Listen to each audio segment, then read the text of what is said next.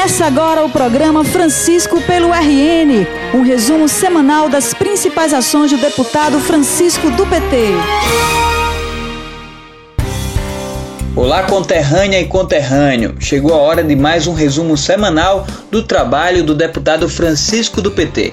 Um trabalho que tem sido realizado de casa desde que começou a pandemia e por isso, no mês passado, o parlamentar criou o projeto Francisco pelo RN Virtual, para através de videoconferências continuar ouvindo as demandas das populações. Desde que o projeto foi iniciado, já aconteceram reuniões com lideranças de diferentes regiões do RN. Nesta quarta-feira, foi a vez de conversar com lideranças do Seridó Oriental, das cidades de Currais Novos, Lagoa Nova, Bodó, Acari, São Vicente, Florânia e Tenente Laurentino. Um dos participantes foi o prefeito Currais Novense, Odon Júnior. É uma reunião muito importante. Acho que o mandato do deputado estadual Francisco do PT está inovando nessas articulações, né, através dessas reuniões virtuais, dialogando com os companheiros, acompanhando as agendas políticas dos municípios. Então, isso é muito importante.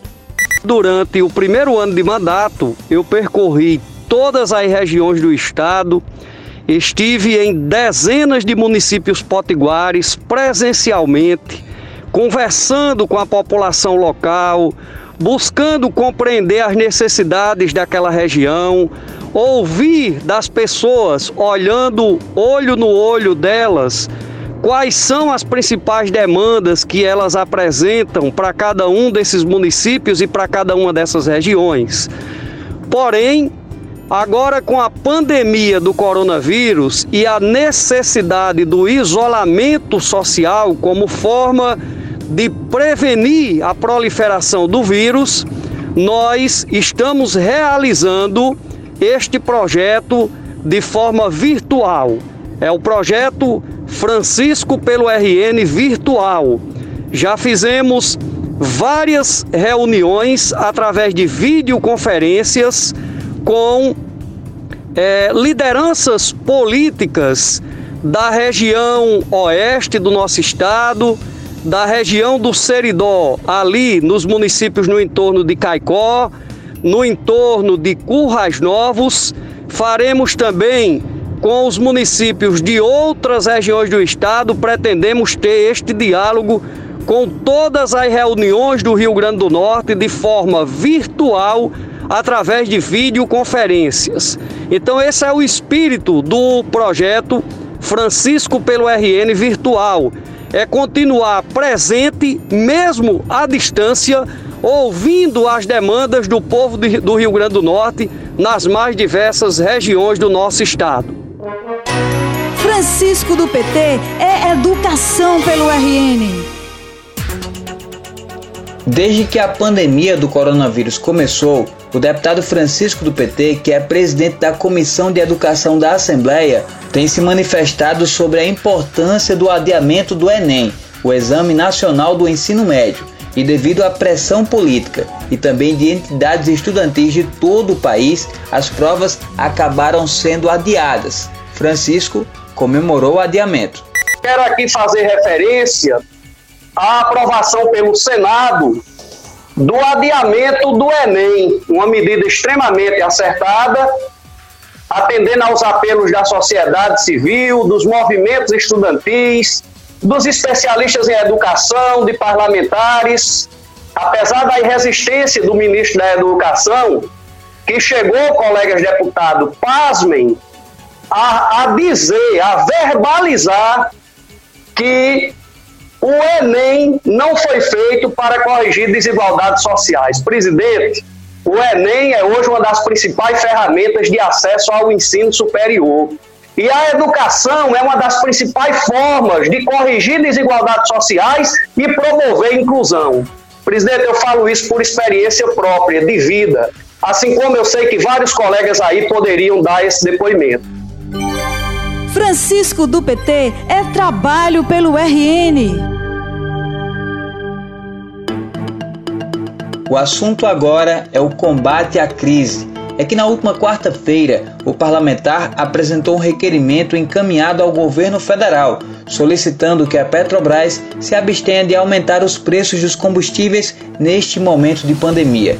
O deputado argumentou que o momento em que vivemos não permite que a empresa reajuste preços apenas para se realinhar com os preços internacionais. Senhor presidente, eu quero fazer referência aqui a um requerimento que dê entrada na sessão de hoje, que é objeto daquilo que está repercutindo a grande imprensa do nosso país, a respeito de um reajuste de combustíveis autorizado pela Petrobras em plena pandemia do coronavírus, da ordem de 12% nas refinarias.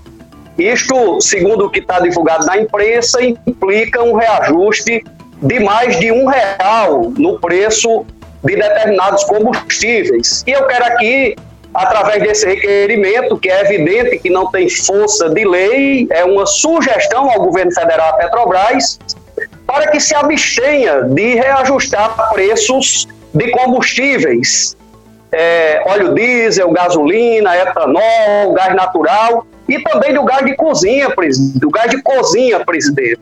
Porque no momento como esse, em que todos os esforços estão sendo feitos no sentido de apresentar alternativas para minimizar os efeitos da pandemia na vida da população, especialmente dos mais pobres, um aumento como esse, apenas para realinhar preços de petróleo de acordo com a política internacional do produto, não é condizente com a realidade que está sendo vivenciada com o povo brasileiro, presidente.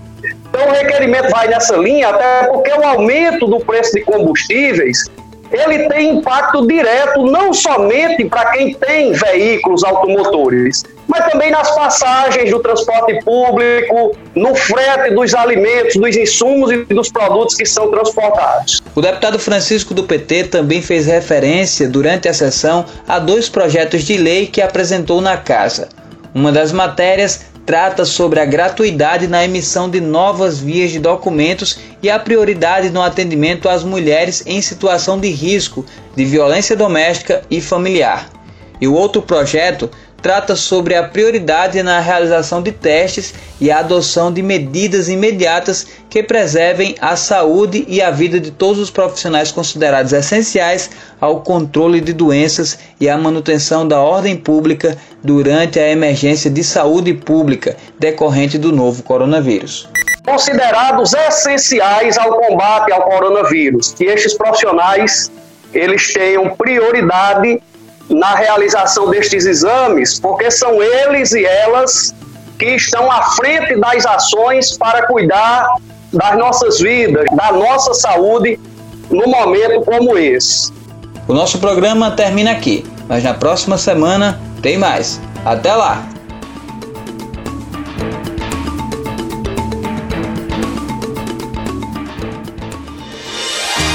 O programa de hoje chegou ao fim, mas você pode acompanhar diariamente o trabalho do deputado através do Facebook e Instagram em arroba Francisco do PT.